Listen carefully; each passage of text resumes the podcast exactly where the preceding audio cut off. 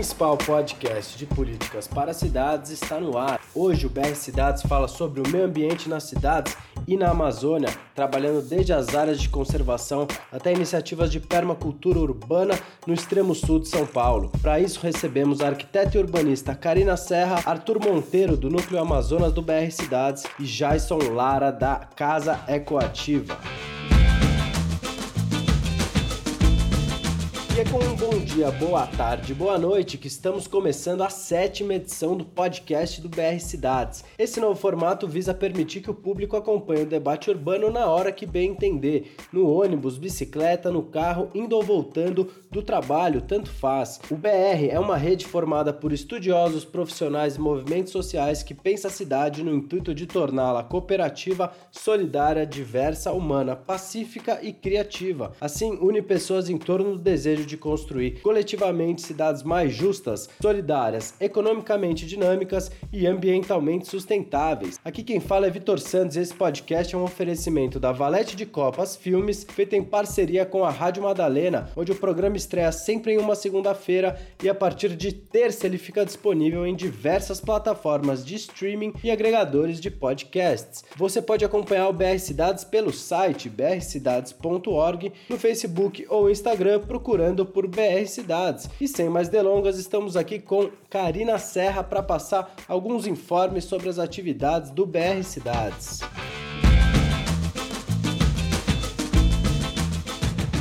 Bom, vou começar aqui a minha fala com os repasses do BR com o núcleo do Distrito Federal, que eles têm bastante mobilização, bastante atividade prática. Neste dia 27, o núcleo vai se reunir na Casa de Cultura da América Latina e vão iniciar às 18 horas com uma caminhada na rua pelas profundezas do Buraco do Rato. Então, depois, às 19, vão se encontrar na Casa de Cultura com um café comunitário. Entre várias pautas, eu acho que eu vou elencar duas aqui, que eles vão fazer uma discussão sobre ações e táticas para implementar a agenda urbana no núcleo do Distrito Federal Federal Metropolitano e também vão falar sobre a aprovação do colegiado de extensão da FAO da UNB na semana universitária, que tem início dia 23 de setembro, e também em conjunto com o segundo fórum do, Distrito Federal para falar sobre essa agenda urbana e vão ter como os convidados palestrantes Nabil Bonduque e Maria Caldas e posteriormente na semana o Ion de Andrade e Karina Guedes. Indo um pouco mais para o sul, né, com o núcleo do Rio Grande do Sul, Porto Alegre, dia 26 teve um evento denominado Desmonte do Direito à Cidade, em conjunto é, com o Observatório das Metrópoles, PPG em Sociologia e IAB, o coletivo A Cidade que Queremos, o IBDU e o Fórum Municipal dos Conselhos da Cidade, justamente para debater toda essa conjuntura, esse desmonte do direito à cidade e tentar formular propostas e encaminhamentos. Agora, no próximo dia 29, o Núcleo de Porto Alegre também vai fazer uma reunião com os relatos do segundo Fórum Nacional. Essa reunião é aberta e vai acontecer no solar do IAB às 19h30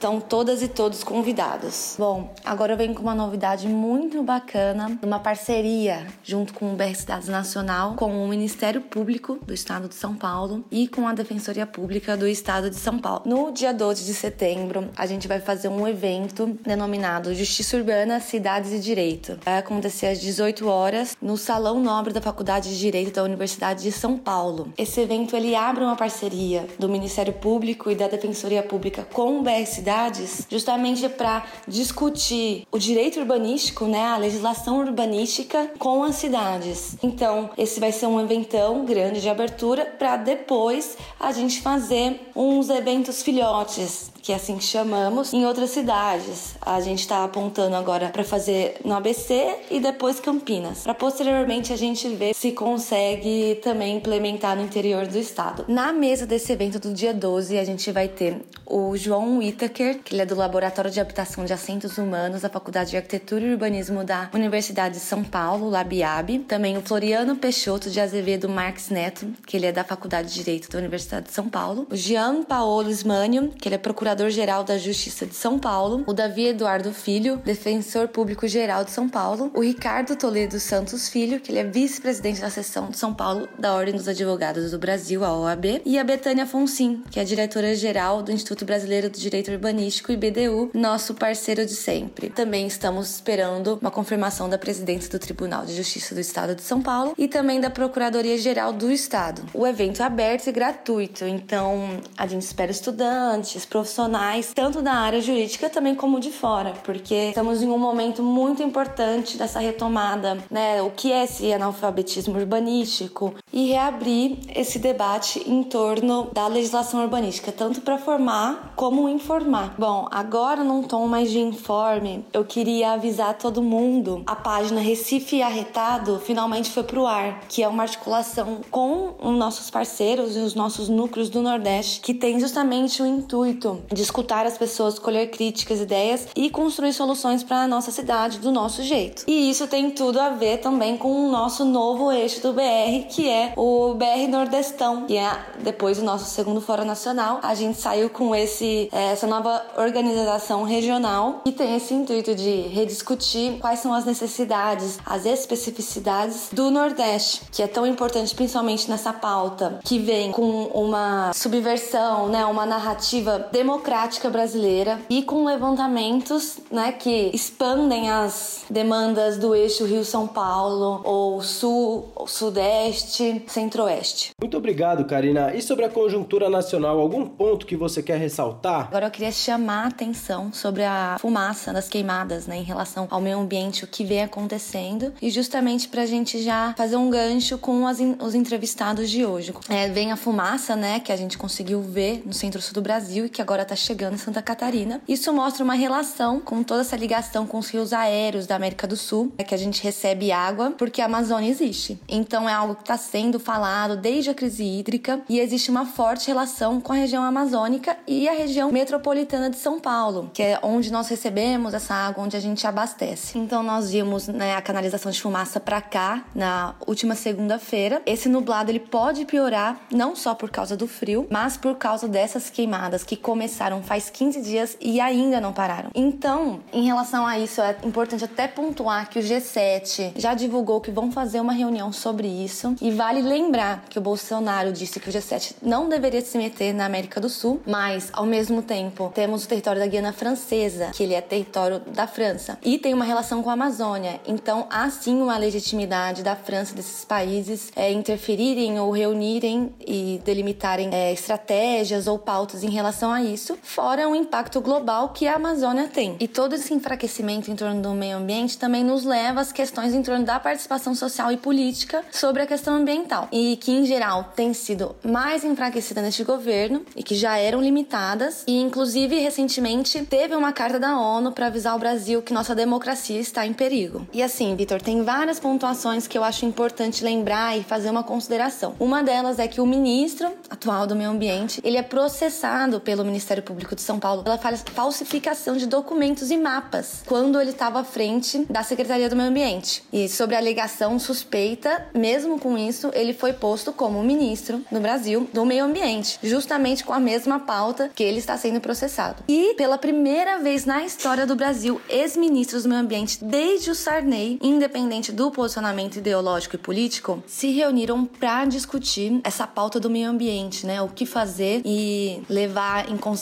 todos esses retrocessos e desmonte. Então, todos esses acontecimentos nos levam a perceber que isso não é de agora, não está sendo uma grande surpresa, né? Isso já vem sendo elencado pelo governo federal desde sua inserção ou até na sua campanha. Logo quando o Bolsonaro ele entrou, ele já queria colocar o Ministério do Meio Ambiente como uma secretaria subsidiada ao setor produtivo de agricultura e pecuária. Então, vislumbra o que vem acontecendo, né? Quais são os interesses em torno do meio ambiente? Para quem estamos servindo ou dialogando? Isso tudo é para falar que é impossível pensar as cidades sem as relações com o ambiente. As cidades elas são meios transformados, mas não deixam de ser nossos espaços. E todas essas queimadas, essa fumaça das queimadas, nos mostram toda essa relação direta que temos com o meio ambiente e com a região amazônica. Muito obrigado, Karina Serra, pela participação. E agora vamos falar com Arthur Monteiro, do Núcleo Amazonas do BR Cidades, que vai trazer o contexto do estado na atual conjuntura, falar sobre a floresta, analisar formas de convivência em harmonia com a natureza. E fiquem atentos que na sequência falamos com Jason Lara, da Casa Ecoativa, sobre permacultura nas metrópoles e muito mais. Então, Arthur, começa contando pra gente um pouco da sua caminhada para o nosso ouvinte te conhecer melhor.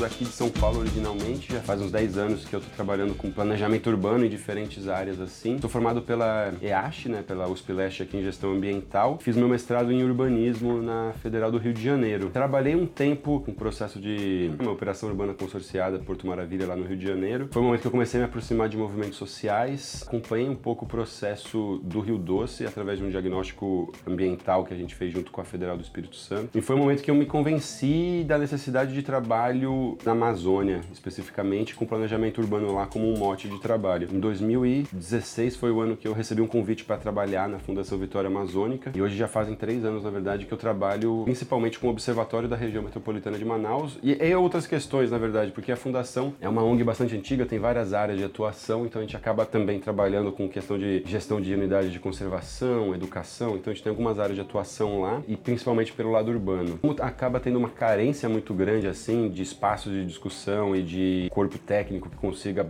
colocar a discussão frente de alguns conselhos, a gente acaba tendo cadeira em vários conselhos enquanto fundação, né? desde a área ambiental, desde a área de urbano, infraestrutura, então a gente acaba aportando tanto estudo quanto trabalho em rede para diferentes conselhos e câmaras técnicas de trabalho, tanto da prefeitura de Manaus quanto do estado em diferentes áreas assim, né? Uma percepção que eu tenho sobre o que é trabalhar com ambiente em cidades, assim, que eu acho que é uma questão muito importante. Na verdade, eu sempre quis trabalhar com unidade de conservação, sempre quis trabalhar com preservação de meio ambiente, assim mesmo. E eu comecei a, a trabalhar urbano a entender que o problema real ambiental estava nas cidades, assim, né? Isso foi uma, foi uma primeira percepção, que ao se tentar trabalhar qualidade de vida para as pessoas, né, e ao mesmo tempo diminuição de vulnerabilidade e toda essa questão de desigualdade, através da parte ambiental, as cidades eram o principal ponto. Dentro do meu entendimento, a maior parte da população está nas cidades, então eu comecei a entender as cidades através das grandes cidades, assim, né? O que, que seria é, trabalhar com mobilidade urbana em São Paulo, no Rio de Janeiro, porque você tem uma capacidade de entrega muito maior, assim. E a mesma coisa na questão ambiental. Só que ao mesmo tempo eu comecei a perceber que aqui nesse eixo sudeste, no nordeste mesmo, essas discussões, não vou dizer que são saturadas, né? Mas tem muita gente conseguindo fazer isso, tocando essa, essa, essa discussão. E ao ver a questão de Manaus, ao me aproximar da questão de Manaus, eu entendi também que a parte ambiental da cidade tem outros desdobramentos, assim, né? E eu vejo hoje, por exemplo, que essa característica das cidades na Amazônia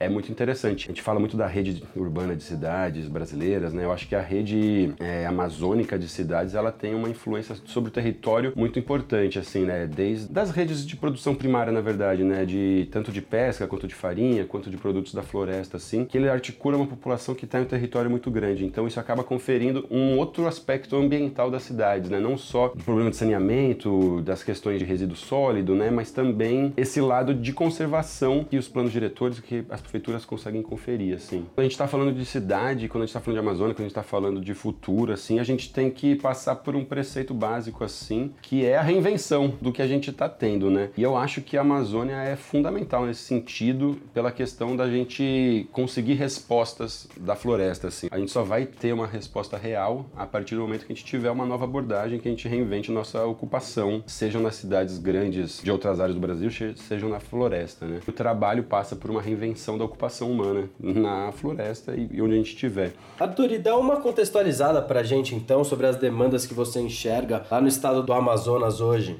Tem duas questões assim principais assim de preocupações. Tem tanto a questão urbana de Manaus e a questão de se trabalhar numa ONG na Amazônia atualmente, né? Hoje, na verdade, a questão urbana em Manaus está numa crescente. Manaus hoje, se eu não me engano, é a cidade que mais cresce nos últimos 30 anos, é a capital que mais cresce nos últimos 30 anos. A gente está com mais de 2 milhões de habitantes e com um planejamento muito precário, né? Grandes ocupações. Existe uma intenção do governo e junto de alguns setores da sociedade de se discutir, de se trabalhar plano diretor, que a gente quer de inovação, como a gente quer fazer essas, esses diferenciais de renda, na verdade, de geração de emprego lá. Passa-se muito pela questão do que é a Zona Franca, né? Do que é Manaus, uma cidade industrial, sempre foi, né? Mas passa-se muito por uma reinvenção do que é isso. Fala-se de bioeconomia, fala-se lá tem o Centro de Biotecnologia da Amazônia, que é bastante sucateado e tenta trazer, na verdade, aspectos da biodiversidade para a geração de emprego, cosméticos e por aí vai. Então, entende-se que isso é necessário, isso está em pauta e isso tem a ver não só com a reinvenção de Manaus, a gente está falando falando num cenário econômico nacional que quer acabar com taxas de produção, então isso coloca todo em risco, na verdade, essa questão de Manaus. Porque Manaus não é só importante enquanto uma cidade na Amazônia, mas é a maior cidade da Amazônia como um todo, né, da Panamazônia, dos outros países também, e que acaba permitindo que o Brasil esteja dentro de um, de um, cenário. Então Manaus tem uma importância de várias esferas, não só de articular uma rede urbana lá, mas também nacional de se estar na Amazônia de se pensar a Amazônia. E aí a gente cai num outro ponto, né, que é o que a gente quer para a floresta, assim. Passa por aspectos muito importantes que estão em pauta hoje na mídia nacional e internacional, do enfraquecimento de processos de governança sobre a floresta. A gente está falando de fundos de investimento, conselhos de discussão. Quando as organizações da sociedade civil passam por ataque, isso está no Brasil todo, assim, né, mas na Amazônia, principalmente, né, de ONGs internacionais que querem dominar a floresta, acho que isso é um discurso bem forte, assim, atualmente. Eu acho isso perigoso, assim, perigoso e tem que ser combatido, porque eu tenho completa consciência, ao se trabalhar lá, da qualidade técnica da rede de organizações que trabalham lá. Na verdade, se não tivesse esses movimentos,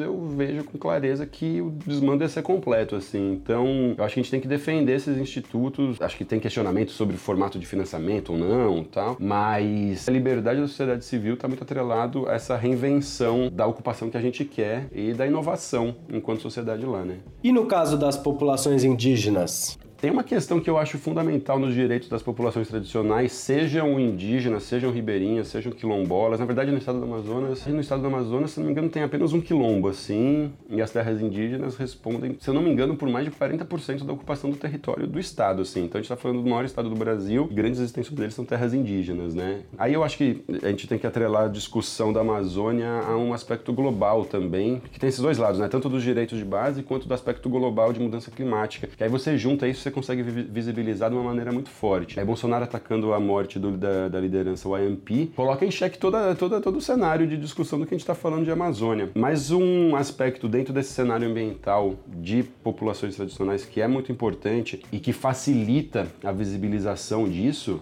é eles enquanto é, detentores e protetores da floresta, porque são os maiores territórios da floresta, da, da, da Amazônia, e eles realmente conseguem preservar a floresta. A gente tem, tem aspectos de proteção da biodiversidade, de desmatamento, que a gente atrela a tipos de unidade de, de área de proteção, na verdade, né? área de preservação, que a gente separa em os Cs de uso e os, e os Cs de proteção integral, né? que são parques nacionais que não permitem pessoas e outras que permitem modelos de extração, e terras indígenas. E as terras indígenas são de longe as mais que mais permitem proteção, porque tem toda uma visibilização do assunto. Então eu acho que a gente tem que fazer um esforço muito grande de proteger essa, essas populações e de visibilizar o diálogo deles em espaços de decisão, assim. Que tem esses dois aspectos, na verdade, né? Tanto dos direitos primordiais que têm que ser defendidos. E aí também vem uma discussão que eu não tenho a resposta, assim, que eu acho que pouca gente tem, de como inserir essa, essa, essa diversidade indígena. No Brasil, originalmente, tinha mais de 300 etnias. O Brasil falava quase 400 idiomas. Eu acho que isso está longe de ser solucionado, né? A gente ainda passa por um processo de saque e de dominação de território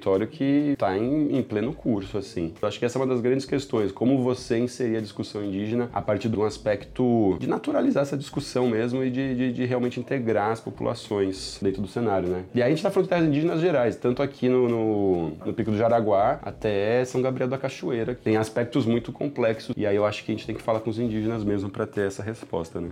No início você comentou sobre a questão da proteção ambiental, né, Arthur? Conta um pouco mais pra gente. Quais caminhos são possíveis para lidar com isso de uma forma saudável? Então, acho que essa é a principal pauta que está acontecendo hoje, assim. Eu acho que a sociedade está um pouco paralisada, assim. Eu acho que as respostas estão na Amazônia, assim, eu acredito muito nisso. E quando a gente fala de financiamento, um dos principais instrumentos é o Fundo Amazônia. É, tem diversos outros, a gente tem o ARPA de áreas protegidas, tem, tem alguns instrumentos e também financiadores independentes acontecendo e indo direto para os projetos. Esses últimos meses, como um todo, a gente teve uma presença no estado muito forte de pessoas. Né, o ministro da Cooperação Internacional que estava em Brasília foi para lá, alemão. O, se não não me engano, o ministro do Meio Ambiente foi para lá também, o pessoal da GIZ. Então tem uma, tem uma organização muito forte direto com o Estado. Eu imagino que isso esteja acontecendo em outros estados, não posso falar. Mas eu digo assim, dessa cooperação técnica internacional, estar conversando com os estados e não com o federal. Isso é uma coisa que está acontecendo, na verdade, de se repensar estruturas de financiamento dessas organizações. E eu acho bem provável que em curto prazo se atropele o federal, assim, para ir direto para os estaduais em conversa com os municípios, talvez talvez, assim. Isso está em discussão no Amazonas, né? O Amazonas tem mais de 95% de área coberta por floresta. Eles estão num processo de vanguarda, assim, de puxar esses investimentos para o Estado diretamente. É, não posso dizer o que está acontecendo, assim, porque eu não tenho clareza, mas eu acho que esses dois processos podem acontecer. Ou esses governos subnacionais pegarem, na verdade, e, e visibilizarem a conversa para passar pelo federal, ou uma emergência de uma coisa privada, assim, que seja uma rede de ONGs, uma fundação que capilarize isso. Mas eu vejo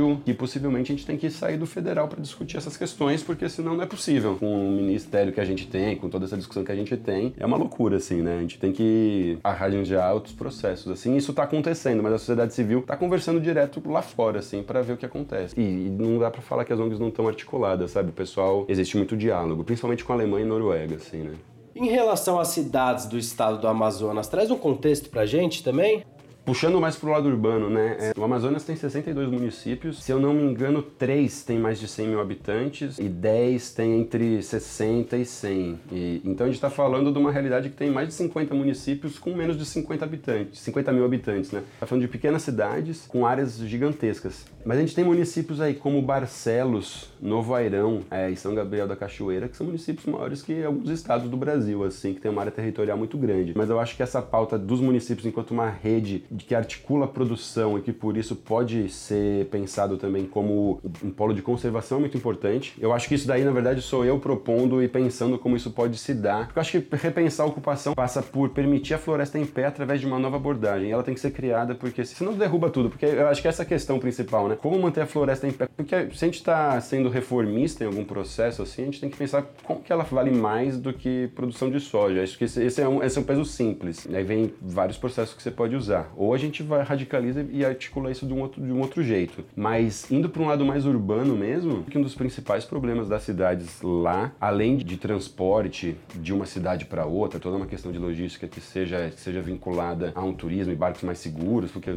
existe muito desastre de barco também, acho que até parece mídia nacional, barcos vão afundando e tudo mais. Mas eu acho que o principal problema dos municípios, sendo a realidade deles pequenas e sem estrutura, na verdade também sem recurso, porque a grande maioria dos, dos recursos vem de repasse federal, é esses esses, problemas que tem mais questão de investimento, como o lixão é, e a questão de resíduos sólidos. Eu sei que o Ministério Público Estadual atua diversos municípios e não consegue, e na verdade não se chega à solução, porque os municípios não têm recurso para construir aterro sanitário e não tem outra solução, então na verdade é uma questão que eu não vejo solucionada. E por um outro lado, a violência atrelada a tráfico de droga e novas rotas que estão vindo da Colômbia e do Caribe, assim, porque isso é uma loucura, assim, né? A gente tá falando do Rio Solimões, que é um grande eixo de escoamento da Colômbia Peru, assim, que passa por um processo muito grande de cooptação, tanto de populações como também dos barqueiros de recreios, assim, que na verdade são os principais canais de escoamento de droga. Então eu vejo que esses são os principais problemas urbanos. A gente cai na questão de segurança nacional e segurança. Segurança nacional também, por se estar na Amazônia, né? Mas por segurança pública, assim. Como é o trabalho do BR Cidades lá no estado do Amazonas? O BR Cidades lá, desde que a gente vem conversando, se atrela mais ao observatório realmente e a gente está tentando estar tá mais com movimentos sociais e estar tá mais no interior, mas hoje em dia a gente se baseia muito na estrutura do observatório, que eu, que eu trabalho, né, que é o Observatório da Região Metropolitana de Manaus, está baseado em uma rede de pesquisadores da Federal do Amazonas e da estadual também, né, da, da UFAM e da UEA. Então a gente não tem articulações muito capilares para o interior, porque essa discussão é muito complicada também. A gente tenta atuar com as prefeituras através de parcerias que a gente vai fazendo com, com organizações, principalmente a Associação Amazonense de Municípios, que tem uma capilaridade, uma capacidade de discussão com os municípios maior. Claro que é mais institucionalizado através das prefeituras, mas é um canal que a gente acha de conseguir chegar nos lugares também, via governo e via associações assim. E os movimentos sociais são um pouco dispersos também. E eu não conheço algum movimento que trabalha direto com o urbano, assim lá, né? Os movimentos sociais são mais ligados à conservação, direito indígena, né? Está tendo que reinventar e tentando entender também também se esse, se esse é o caminho também, né? Mas pensar infraestrutura e direito à cidade em Manaus é de central importância e como isso se articula na rede, né? No BR se fala muito que lei tem, né? Na questão da aplicação, Arthur, quais são os caminhos para sedimentar algumas normas? Eu acho que isso se mistura de novo com conservação, né? A gente está falando de aplicação de lei, aplicação de conselhos, a estrutura, na verdade, de governança, né? Que eu acho que isso é o que está em principal ataque, né? Governança através de participação social. É um ponto que a gente vem batendo muito, e eu já falei de ser reformista. Na verdade, acho que hoje a gente trabalhando lá e trabalhando com direito social, a gente está falando de aplicação de lei, né? Então a gente não está sendo nada reformista, a gente está querendo só que o que está aí seja posto, né? E um ponto que a gente vem trabalhando muito, o observatório chama Observatório da Região Metropolitana, porque a gente entende esse espaço territorial da região metropolitana enquanto possível de trabalho, porque ele está institucionalizado. A região metropolitana de Manaus existe desde 2007 e até hoje não tem um conselho, não tem um fundo formado. Na verdade, tem, o conselho existe em lei, né? Então ele existe, só que ele não, não, não corre, não se reúne, não tem pessoas, né? Não tem definições. Assim como o fundo também e um plano. E a gente acredita muito na estrutura de políticas e de instrumentos enquanto orientadores, não só de um conhecimento sobre o território, mas também de, de aplicação dos planos, né? Do planejamento e realmente da aplicação do processo. E eu acho, de novo, né, que a, que a sociedade civil organizada tem um papel fundamental de, de, de trabalhar e de empurrar esses processos, porque senão nada acontece. Eu tenho visto que a experiência que a gente tem lá com o observatório está sendo muito importante e bem sucedida. A gente trabalha principalmente com geração de conhecimento e estudos da academia e tenta ofertar eles para o poder público, de um lado, assim, né, de gerar realmente isso, e para um outro lado, de pegar, na verdade, junto com o governo, necessidade de estudo e tentar juntar esses dois lados. Lá, por pela diminuição, por ter menos atores trabalhando e tudo mais, eu acho que é uma facilidade muito grande de se aproximar tanto do governo quanto do Ministério Público e todas essas organizações. Então eu vejo. Esse é um modo que a gente está trabalhando lá, na verdade, de juntar a academia do governo e a gente tem se aproveitado da facilidade de conversa com gestores. Então é difícil, na verdade, quebrar essa coisa de ONG, terceiro setor. Existe muito preconceito com isso, né? Mas assim, se portar enquanto um ente capaz de portar tecnicamente a discussão e manter essa voga, né? De manter, na verdade, essa, essa qualidade técnica, assim, de mostrar que isso é importante, né? Então acho que a seriedade e qualidade técnica são fundamentais para ter o diálogo. Só um último ponto, na verdade, que eu acho que é uma dificuldade grande nossa que a gente tem que se reinventar realmente é ter uma capilaridade social. A gente trabalha de algumas formas, mas a gente também não quer trabalhar apenas com Manaus, porque isso é limitar a discussão amazônica e isso é replicar também um tipo de trabalho que já é feito em outros municípios, em outros locais. Assim, a gente quer reinventar para não conseguir, para não continuar no que já é mais visível, no que é mais trabalhado assim, né?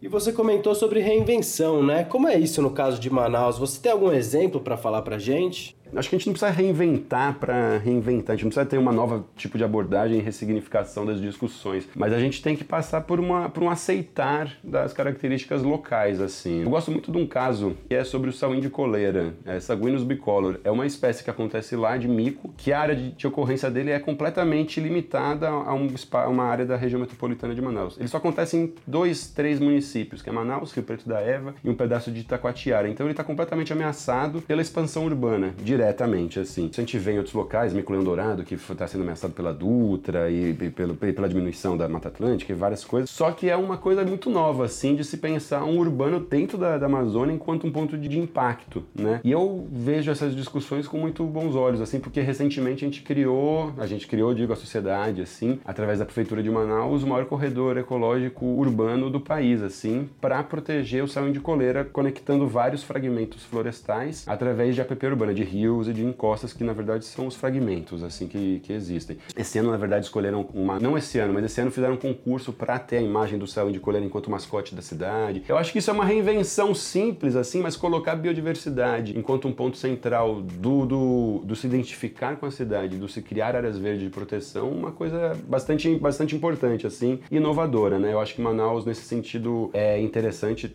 da, não só da biodiversidade, mas também do planejamento urbano de APPs e tudo mais. E por um outro lado, saindo de Manaus, as cidades amazônicas fluviais, que a gente está falando de cidades também fluviais e, de, e rodoviárias na Amazônia, né, cidades fluviais que acontecem em alguns estados, elas têm que se reinventar, na verdade, enquanto processo produtivo, eu acho, assim, que essa é a grande mudança, assim, sabe? Como se provar que está se mantendo a floresta isso ser um aspecto do desenvolvimento urbano, né? Arthur, e para a gente ir fechando, muitos dos assuntos que a gente falou não são de hoje também, né? É importante ressaltar. É possível fazer um paralelo com outros governos que tivemos? As mobilizações estão maiores, menores? Conta pra gente.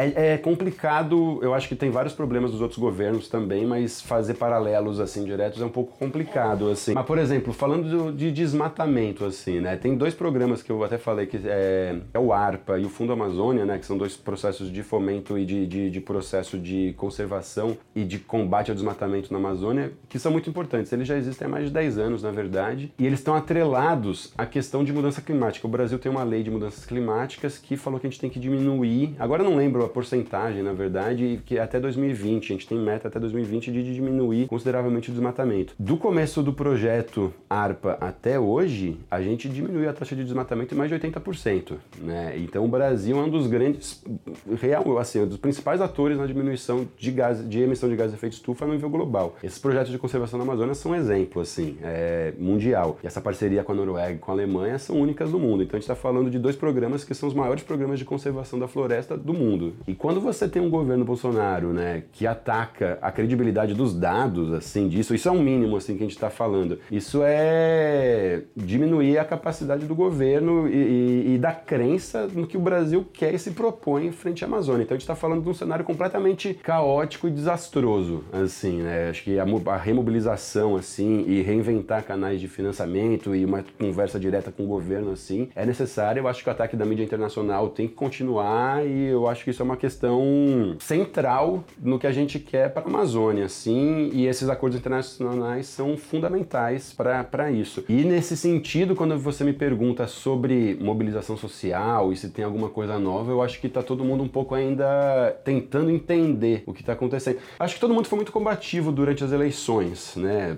Acho que o Brasil pegou fogo, a gente está vivendo ainda essa ressaca do que do está acontecendo. E lá eu vejo que muita gente está discutindo essa, essa mudança de governo de uma maneira muito técnica ainda, o que é bom também, assim, a gente se pautar em cima do técnico e continuar discutindo. Só que a partir do momento que você descredibiliza o INPE, por exemplo, e outras instituições, você coloca toda a discussão técnica em xeque, então ela é indiferente. E eu acho que a gente tem que partir também para o movimento. Eu acho que os próximos passos que eu vejo lá voltado para a conservação, não só do urbano assim, né, mas assim, o que a gente está querendo dessa conservação parte para um processo de ataque, sim, é, de visibilização das fragilidades que o governo está colocando. Então, sociedade civil em parceria com organizações internacionais é um ponto central assim do que a gente quer para discussão. E eu acho que a gente vai aumentar nisso daí. Eu acho que se a gente não escalonar, a gente vai ficar lamentando para sempre, assim. Isso está em todas as áreas, né? Assim, a gente tem que escalonar esse ataque, né?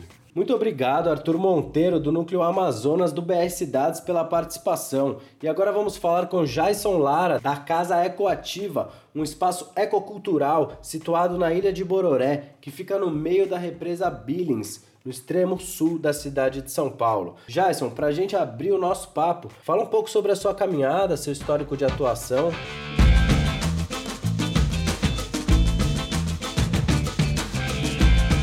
Minha família está muito tempo território, terceira geração que está aqui na Ilha do Bororé, mas eu venho trabalhando com educação, permacultura, né, e articulação cultural, um pouco desse movimento aí dos letramentos urbanos, dos coletivos rurais. A gente faz um trabalho num centro, num centro cultural e ecológico chamado Casa Equativa, mas a minha relação ela está intrínseca aí com o território, porque vem de, de muito tempo desde o meu avô, que já não está mais aqui com a gente, mas era um agricultor familiar, tinha uma produção muito bonita, né? Uma produção agrícola, né? Então eles tinham um sistema agrícola muito que fechava muitos ciclos, né? Que a gente vai chamar hoje na permacultura. Mas a criação de bichos era muito bonita, mais a produção da horta agroecológica também. E aí ele fechava um ciclo muito legal que era com as meliponiculturas, né? Que são as abelhas nativas, é, para polinização, para produção de mel também. Isso fazia com que o tema agrícola dele funcionasse de um jeito muito interessante. Já era um cara com bastante sabedoria. Mas é isso, a minha família está aqui no território acaba,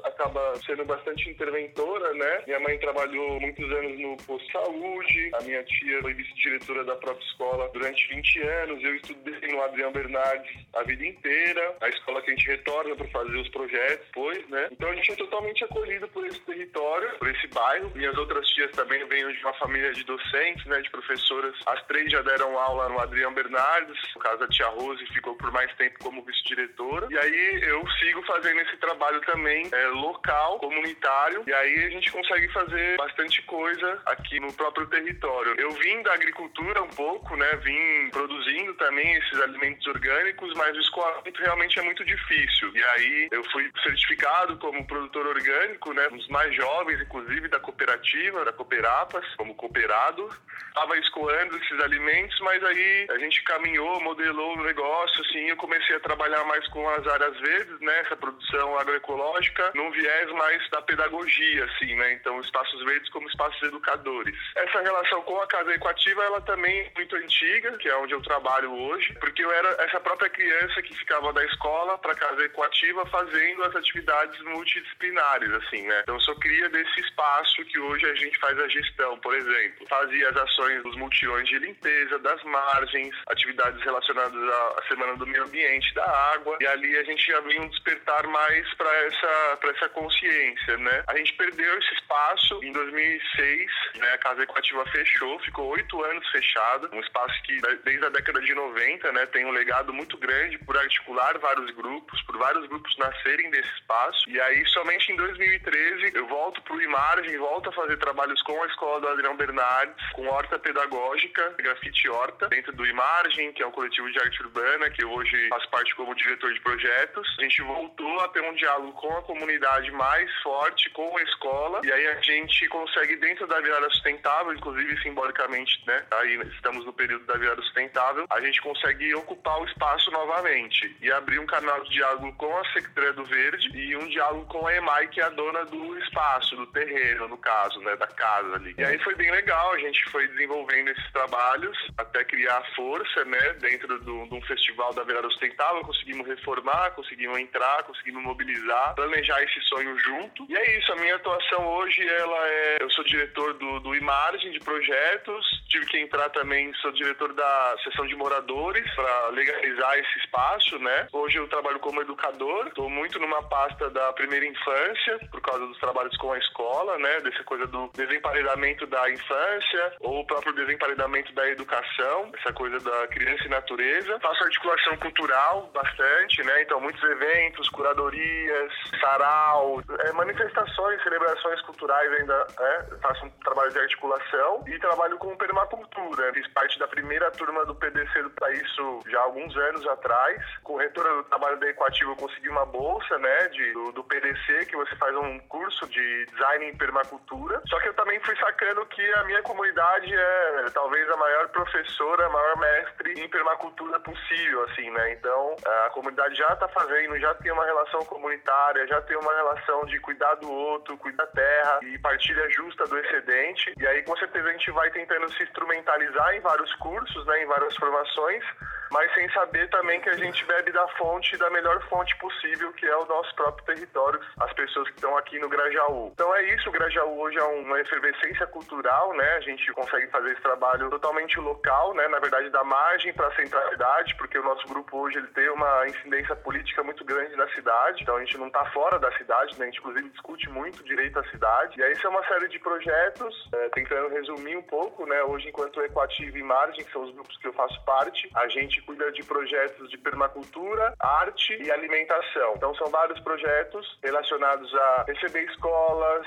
receber universidades, receber grupos, fazer cursos, vivências, imersões, programas de alimentação, é, distribuição de cestas de orgânicos, alimentação saudável, cozinha criativa, todos esses com ferramentas é, sociais, permaculturais e de uma mobilização comunitária. Então, tentando resumir isso, hoje a gente se organiza através de uma associação, né? Somos uma produtora cultural, somos uma empresa também e recentemente organizamos a associação, né? Sou diretor de projetos nessas áreas. Então, a gente vai cuidando sempre de projetos, são cursos, aulas, vivências, curadorias nas áreas de permacultura, artes e alimentação. Certo. E explica um pouco como é que é trabalhar na Ilha de Bororé, né? A ilha é um bairro, um gueto rural em São Paulo, né? Tem a travessia da balsa, que é a coisa mais peculiar que pode existir. Mas na verdade ela é uma península, né? A gente está aqui situado nas APAs, que são as áreas de proteção ambiental. É APA por causa da manancial, né? A área de manancial que é a área de nascente, produz água potável. E produz, produz água potável porque tem mata, né? Então a gente entende que mata, né? Água se produz, água se planta. Então, se tem Mata Atlântica, que é o bioma, o bioma que a gente está inserido, a gente vai produzir os cursos d'águas. Uma vez que a gente não tem mata, a gente cria né, desertos. Um pouco do estado caótico e apocalíptico né, que a gente vem vivendo, por exemplo, em olhar a Amazônia, né, praticamente o Brasil pegando fogo aí, vai criar desertos, vai faltar água, realmente é um estado alarmante. Né? Aqui do ponto de vista de área de proteção ambiental não é muito diferente não, é área de proteção ambiental, mas a gente costuma dizer que é a área verde na cidade que ela só escancara as relações de conflito das pessoas com a cidade e o meio ambiente, né? Então, assim, ocupação irregular, a cidade que não modela um processo urbanístico pensado e planejado, a desigualdade social. Então, esses fatores que estão muito relacionados com as políticas públicas faz a minha comunidade sofrer todos os dias uma invisibilidade, sendo que ela pode ser ferramenta de uma série de tecnologias e políticas públicas para o bem viver na cidade. Então a gente perde muito do ponto de vista do poder público, que é um lugar desassistido, mas poderia ali estar tá produzindo um monte de tecnologia, um monte de inovação social há muitos anos que não tem o olhar do poder público e poderia é, isso ser escalado para a cidade, né? Agroecologia, permacultura, os produtores orgânicos, as comunidades tradicionais indígenas, os terreiros. Então a Zona Sul, quando a gente vai falar da Zona Sul, ele é um pedaço do território extremamente de interesse da cidade. A gente está produzindo água, comida, cultura. A partir do momento que a gente não olha com uma sensibilidade para esse território, é, a gente perde muito com isso. E aí realmente é um cenário de muitos desafios, encontrando também um cenário de muitas potências, a partir do momento também que a comunidade, as pessoas têm que se organizar a partir desse contexto. E aí a gente vai ter pessoas incríveis, fazendo trabalhos maravilhosos e a gente se inspirando nesse trabalho, até mesmo porque a gente só está dando sequência de um trabalho que muitas pessoas lutaram para a gente estar tá aqui. A Equativa, né? A gente não reinventou a roda, a gente só toca um projeto que é da década de 90, né? É, que já era pioneiro do movimento humanista, que já trazia todas essas tecnologias que hoje são faladas como empreendedorismo, que eu tô de saco cheio já dessa palavra, né? E tudo é, hoje é empreendedorismo, que saco isso. Tudo que a gente for falar de protagonismo feminino, bem viver, economia solidária, tudo isso a quebrada, a periferia, as bordas fizer, fazem isso há muitos anos há muitos anos. Estão querendo ensinar o que a gente já sabe, entendeu? Um pouco da minha inquietação é isso, que é cooptar uma narrativa, sendo que a gente já fazia, já faz isso há muitos anos. É importante, quando a gente está nesse território, reivindicar o lugar da periferia como criadora dessas tecnologias. E basicamente é, é, é um pouquinho isso, né? Quando a gente fala da contranarrativa, estar no lugar periférico da periferia também é ressignificar essa palavra, porque periferia não pode mais olhar a periferia e pensar escassez. Hoje, quando a gente pensa na né, periferia, as pessoas vão pensar no que falta, no que não tem, né? E periferia é borda, ela não pode ter, é, ela não pode vir carregada desse tom pejorativo, né? Dessa carga de intenções é, negativas, né? Periferia é borda, é margem, só isso. Uma periferia geográfica, ela é a transição entre o campo e a cidade. Borda é borda, é margem. Não pode pensar mais periferia do ponto de vista do que falta. Tem que pensar a periferia do lado da potência e da inovação social que as pessoas têm todos os dias aqui. E nesse contexto mesmo que você está colocando para a gente, tem uma tradição de articulação em territórios da juventude periférica, né? Muitos jovens constroem as suas iniciativas nos seus bairros. Como é isso no caso de vocês?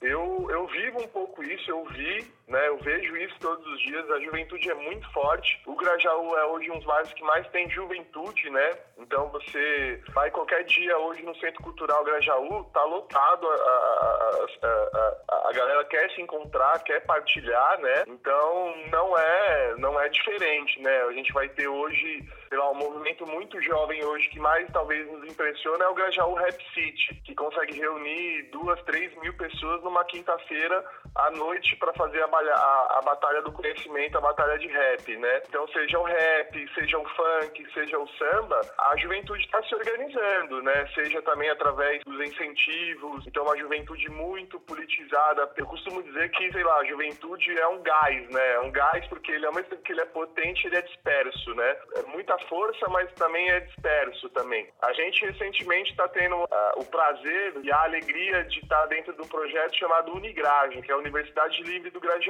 E tem uma juventude assim, incrível, assim, na verdade, né? É, é, é, é muito legal de ver. A gente recebendo escolas do território, que é o Carioba, Recentemente recebemos o, o Padre Pegoraro. É, é, é, de uma sensibilidade, de uma potência, de uma criatividade, de um domínio da tecnologia que é impressionante, ao mesmo tempo que precisa, sim, né, de, de embasamento, de, um, de uma educação autônoma, que busque a autonomia e a, emancipação do indivíduo, né? Ao mesmo tempo que a gente precisa orientar, estar tá perto, mas eles são muito potentes por si só. Na Equativa a gente está inclusive com a exposição Catingueio, chamada Juventude Viva, que é do Lelo. Fica mais alguns dias para quem quiser visitar é a coisa mais linda, assim, né? O Lelo é um artista, um educador muito jovem, é muito talentoso. Então, assim, a gente está cercado por essas pessoas, a turma da Unigraja, a turma do Adriano Bernardes, que é a escola aqui do Bororé, que está fazendo o projeto Passal. É assim, é realmente, vem uma juventude aí muito potente, muito politizada,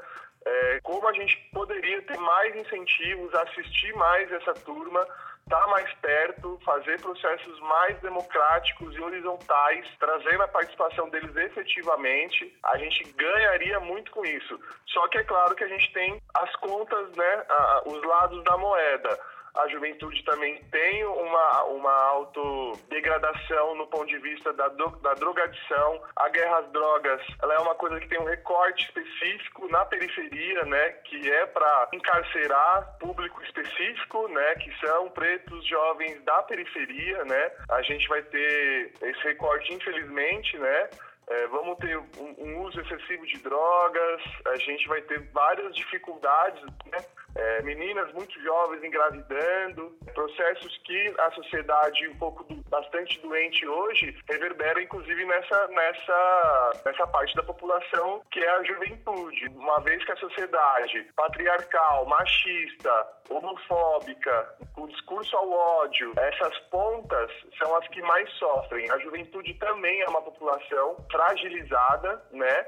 É, que vai sofrer com esses retrocessos que a gente vive hoje no cenário nacional e mundial. Onde mora a potência também, né, mora a, a fragilidade também. Jason, e como é que é essa batalha hoje? A periferia viveu momentos muito diferentes nas últimas décadas. Qual é o contexto das disputas hoje? O Alexandre Bus, que é um poeta, já dizia, né? A gente saiu das páginas policiais, entramos nas páginas culturais. E isso incomodou, né, mano? Isso incomodou muita gente, né? Preto na universidade, preto protagonizando a sua própria história. Para um país ainda colônia, realmente a gente tem que engrossar esse caldo sobre o debate da descolonização, da descolonização do pensamento. Do ponto de vista da periferia, desse, desse contexto, teve um avanço muito grande, né? Teve um avanço de consumo, ao mesmo tempo também que economicamente o país cresceu, as pessoas também passaram a consumir mais, né? Pô, hoje você vê uma série de, de jovens hoje que tem, uma moto muito louca e é, e é da hora, e, e, é dele, cara. A mãe foi lá e comprou, entendeu? A gente às vezes vê assim é, os olhares, né? Às vezes a gente fala também do preconceito do ponto de vista não só da arma, né? Do, da violência com a arma, mas assim, quando você julga ou quando você olha, você tá sendo tão violento quanto. Muita gente às vezes vê um grupo de jovens e esse jovem tá com foto bem legalzinha, novinha. Muita gente lança olhar e fala, olha lá, é roubada ou o cara tá no tráfico e conseguiu essa moto. Cara, você acredita que não? A mãe desse moleque trabalhou pra caralho, ela dá tudo pra esse moleque, inclusive uma moto, quando ele enche o saco dela, quando ele tem 18 anos, a mãe dá uma moto nova pro moleque, né? Então a gente vai fazendo, sei lá, várias discussões que estão nesse, nesse, nessa sutileza, nessa delicadeza que é como é que essa juventude começa a acessar esse mercado, qual que é a força que o rap tem, vem desde os anos 90 com Racionais MCs fazendo uma formação de uma juventude, de uma população Aonde estão os movimentos do sarau, que a periferia começa a contar a sua história novamente, né? Aonde estão as batalhas de rap, aonde está o picho, aonde está o movimento de grafite que cresce com essa população jovem, aonde que está esse movimento da juventude se identificar e discutir gênero, né? E ver que ela gosta de uma série de pessoas, ela gosta meninos, gosta das meninas, começa a fazer um embate que não era feito antes, né? Sobre monogamia, sobre amor livre, sobre se relacionar, sobre o uso do corpo. De discussões foram sendo trazidas à tona. A gente chega num ponto que o comercial do Banco do Brasil é censurado. A gente está em plena censura, né? A gente está em plena ditadura. Essa ditadura não é velada. Nem o genocídio não é por causa também desse processo de apropriação e de empoderamento da juventude periférica que o genocídio para de acontecer. O genocídio da população jovem está em curso. O genocídio da população negra está em curso. O genocídio da população indígena está em curso. A gente está conversando aqui e tem gente morrendo. Isso é uma realidade. Tem, tem algumas pessoas que querem enxergar um Brasil de um jeito e tem outras pessoas que querem enxergar o Brasil de uma outra realidade. Tem gente que acredita que não tem fome no Brasil. Foi acontecendo uma série de discussões, de apropriações dessas discussões. Isso incomodou muita gente até a gente chegar no contexto que a gente vive hoje, né? Ontem eu, eu, eu li uma matéria da Ancine que vai, vai ter vários filtros, né? Tem, tipo, tem dois ou três produções audiovisuais que estão canceladas, né? A galera trabalhou um monte, é, ia esse recurso pelo, pelo Banco de Desenvolvimento, alguma coisa assim. O atual presidente é um filtro na Ancine, é muito violento, tá ligado? O que a gente tá falando é muito grave. É de ficar perplexo, gravar essas produções e dizer que não vai ter produção LGBT. É muito grave. Como é que a gente não consegue enxergar isso? Certo. Mas voltando um pouco para falar do trabalho de vocês, a Zona Azul é palco de vários coletivos que trabalham a questão ambiental, né? Permacultura, hortas urbanas. Isso ressignifica todo um território, né? Como você pode contar um pouco mais pra gente? A Zona Sul realmente tem muitos grupos, né, coletivos, organizações que estão nesse tema do meio ambiente. Hoje é muito legal falar da rede Permaperifa, que é uma rede de permacultores, né, permacultoras das bordas da cidade. Todas essas periferias estão se articulando. A própria Permaperifa, a gente tem um sonho, né, a gente tá com a utopia mesmo, né, mano, que é o que nos sobrou, que é o que nos restou, é criar uma rede e pensar realmente esses bairros, né, esse micro pro macro, do ponto de vista de um consumo solidário, de criar redes locais, né? E sim revitalizar esses espaços, pensar em alimentação saudável, saúde mental na periferia, né? Espaços seguros de fala. A partir disso, a gente quer criar esses bairros, esses bairros verdes, esses ecobairros que os próprios coletivos hoje estão organizando muito, é muito importante esse trabalho das cestas de orgânicos locais, sabe? De um grupo de consumo responsável que você compra direto do produtor. Então, todos esses coletivos, cada um no seu território, estão se organizando. A gente faz o nosso aqui, que é a compra direto do produtor, a gente faz essa articulação, consegue democratizar a alimentação saudável, né? E isso influi muito, né, na paisagem, na apropriação desses espaços públicos,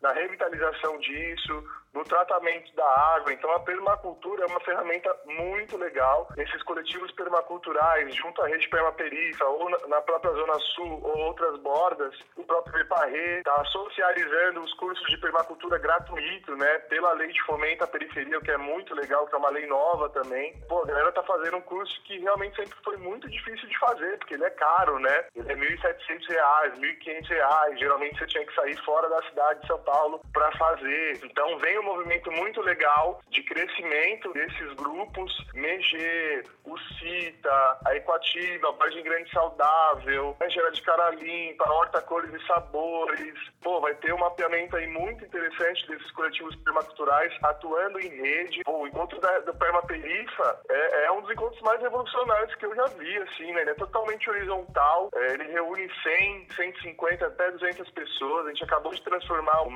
creche, que é a SEI, é muito forte e trabalha em, em questões muito chaves assim para a qualidade de vida na periferia. A gente está falando de saneamento, a gente está falando de água, estamos falando de comida, estamos falando de desenho, de design, estamos falando de consumo, várias discussões muito importantes e realmente a permacultura vem para contribuir bastante com isso, né? E aí talvez a permacultura, porque ainda não está familiarizado, ela vem de próprio nome, né, já vai trazer cultura permanente. Ela nasce na agricultura na década de 70, na Austrália, por dois caras pensando isso, né, o David Holmgren e o Bill Mollison, mas na verdade esses caras estavam só sistematizando o que comunidades tradicionais já, já tinham de relação com o meio ambiente, né, com a natureza. Ela tem três princípios básicos, que é cuidar das pessoas, cuidar da terra e a partilha justa do excedente, e a partir daí a gente vai, como é uma ciência, é um design, você vai projetar ambientes e lugares de assentamento entre as pessoas e a, e a natureza de menos impacto ambiental. Então você vai criar espaços que eles começam a conversar. A, a ideia é sair é, de uma lógica linear que a gente está hoje de produção, consumo e descarte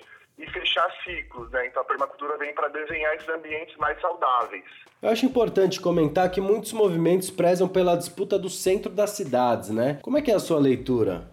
Eu acho que tem, tem espaços de disputas mais intensos, principalmente quando a gente está falando de lugares talvez mais centrais, dependendo do lugar. É diferente você ocupar uma praça numa periferia e ocupar uma praça no centro, ou ali, né, no, né na, na Faria Lima ou no Largo da Batata.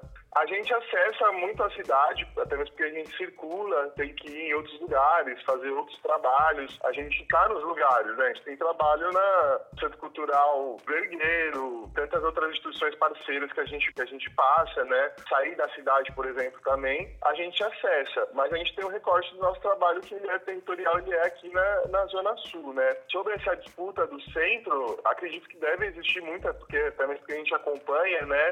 É, seja os casos ali do próprio Ouvidor 63, que é uma, uma ocupação cultural, né? Ou recentemente agora o próprio caso da ocupação 9 de julho, que tem um trabalho incrível com a cozinha 9 de julho. Então você vai vendo que a galera também sofre pressões muito grandes, né? Seja por moradia, seja por especulação. Ali você vai ter o próprio teatro de container da Cia Mugunzá, né? A gente acompanha e sabe de várias dessas disputas, né? É, a gente talvez não esteja tão diretamente ligado a isso, embora às vezes se articule num grupo de ocupação do espaço público, que é um movimento do movimento cultural, é um movimento cultural das periferias. A gente está discutindo isso, né? Inclusive via GT Bloco de Ocupação, que provavelmente vai vir aí um edital que legitime e dê estrutura jurídica para essas ocupações culturais. Então, assim, é muito importante trazer uma cronologia, que é inclusive em 2013, talvez aí veio essa crescente da, né, da manifestação, da jornada, com o movimento Passe Livre, né? Quando acontecem as manifestações em 2013, essa terminologia da coisa do direito à cidade começa a aparecer com mais força. Realmente, a partir de 2013, e é o caso, o próprio caso da Equativa que volta a ocupar um espaço público mais na periferia, muitos grupos começaram a, a discutir isso. E muitos grupos começaram a ocupar espaços ociosos, né? Não lugar, é, que a gente chama de não lugares, né? Então, assim, é, primeiro que essas ocupações cumprem, cumprem é, é, uma parte que o próprio governo não cumpre, né? É, então é muito importante, é muito legal essa discussão, que é voltar à tona com mais força sobre essa coisa do direito à cidade. Dentro disso, as ocupações foram acontecendo, algumas foram sofrendo perseguições, né? É, do ponto de vista de algumas gestões, principalmente quando a gente tem uma gestão bem ruim no governo Dória, no, como prefeito, e depois com o Bruno Covas também muito ruim, muito fraco. Alguma, algumas ocupações foram perseguidas até o ponto da gente ter o caso, o caso mais emblemático que é o, o secretário da Cultura falando que ia quebrar a cara de um, um produtor cultural, de um ativista cultural. Então realmente a gente foi passando por uma série de retrocessos também. Ao mesmo tempo que algumas ocupações conseguiram se estruturar e algumas ocupações estão na, nessa região central de mais disputa, né? É entender como que é feita essa discussão, criar criar mecanismos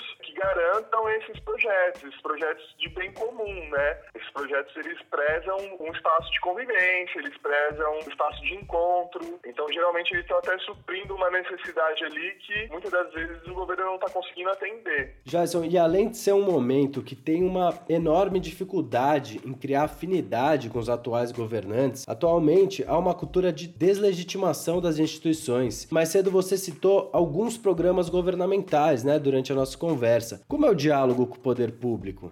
Tem que existir. Porque, assim, primeiro é uma organização da comunidade para depois pleitear alguma coisa com o poder público, assim, né? Diferente de algum lugar que está é, assistido, aonde vai vir os equipamentos, a prefeitura vai abrir o diálogo primeiro. Aqui, com certeza, é o caminho oposto. A gente tem que primeiro identificar, primeiro se ver no lugar de violação de direito, e não, às vezes, isso nem sempre está dado, sabe? Essa chavinha tem que mudar também, as, as pessoas, às vezes, não tem nem tempo para parar para pensar nisso, né? Que ela está sofrendo violação de direito. Então, são várias etapas. Então, a gente tem que se entender, primeiro, que existe uma desigualdade social, existe um recorte específico para essa população. A partir da gente entender isso, que é, é, é histórico, a gente tem que começar a se organizar, e às vezes é muito difícil também, porque a gente tem que trabalhar, lidar com a vida, a gente tem que arrumar tempo para se organizar e depois para pleitear essas conversas, esse diálogo, que também não são tão simples e também não apresentam resultados tão imediatos. Sempre é mais difícil. E aí, às vezes, no meio do caminho, a gente vai perder muitas pessoas ou perde o fôlego. O diálogo com o poder público é imprescindível. Inclusive, a gente tem aqui, né, bastante força